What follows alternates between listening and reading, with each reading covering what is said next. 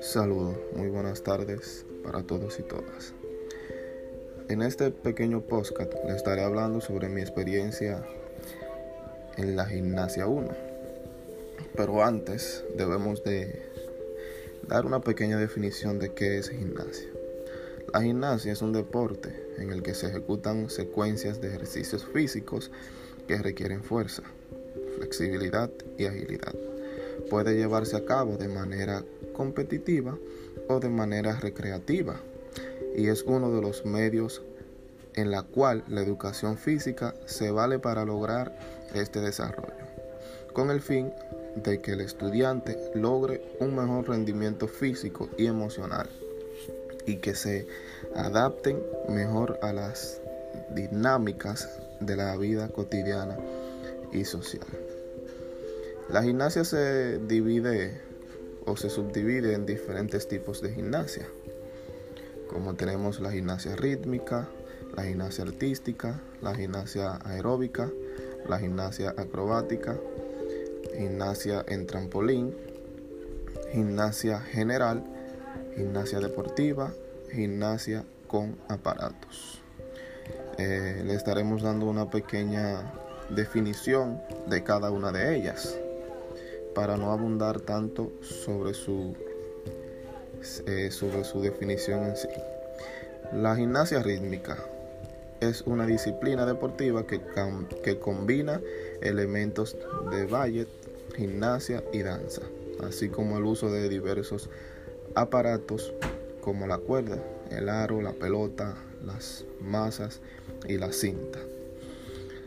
En la gimnasia artística es aquella en la que por medio de movimientos del cuerpo, empleando tanto la cabeza, brazos y piernas, se trata de realizar diversas formas coreográficas, usando el cuerpo como un medio de expresión al ritmo de música, pudiendo realizarse con diversos aparatos.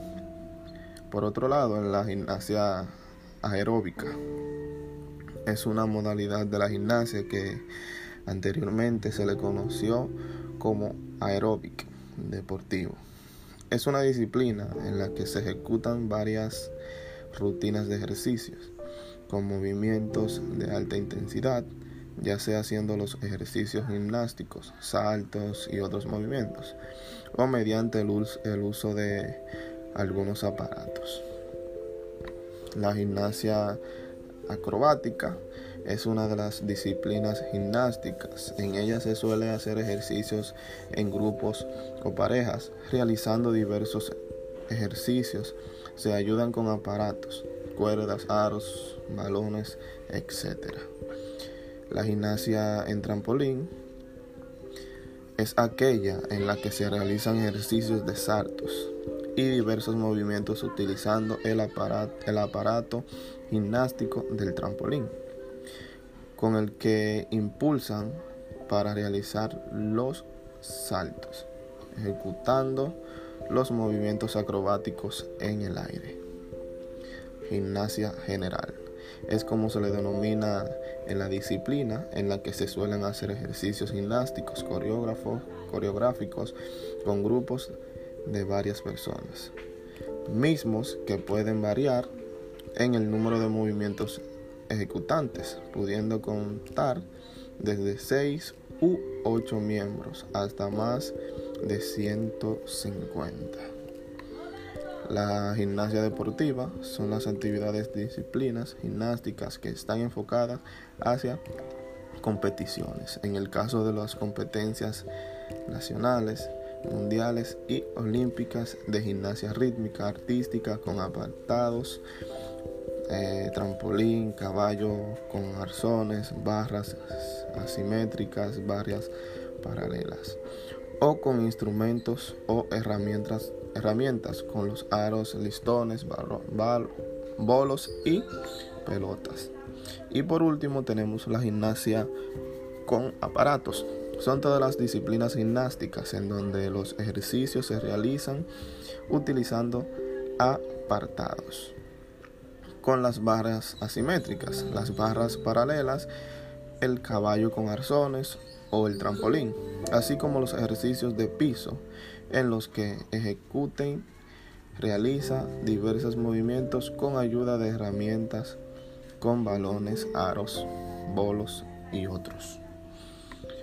Para mí esta materia fue de gran ayuda, ya que pude conocer algunos de los conceptos de los diferentes tipos de gimnasia, además de que pude realizar algunos movimientos eh, que cuando era pequeño los realizaba, pero sin embargo no sabía cómo se llamaba. Yo tradicionalmente lo conocía como la estrellita, eh, vuelta hacia adelante y parada de cabeza, que es la parada de homóplato. Eh, con esta materia realizamos algunas, algunas planificaciones donde eh, incluimos estos ejercicios y actividades para el desarrollo de las mismas en las escuelas, pero como estamos en pandemia, tuvimos que tener un encuentro presencial allá en la universidad.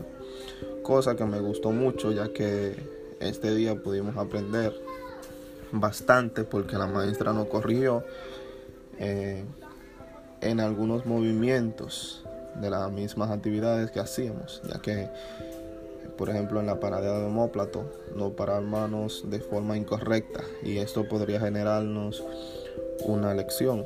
Sin embargo, la maestra nos dijo y nos enseñó cuál es la forma correcta. Al igual que la estrellita y la voltereta hacia adelante y hacia atrás. Eh, muchas gracias por su atención y espero que esto les sea de mucha ayuda a todos y todas.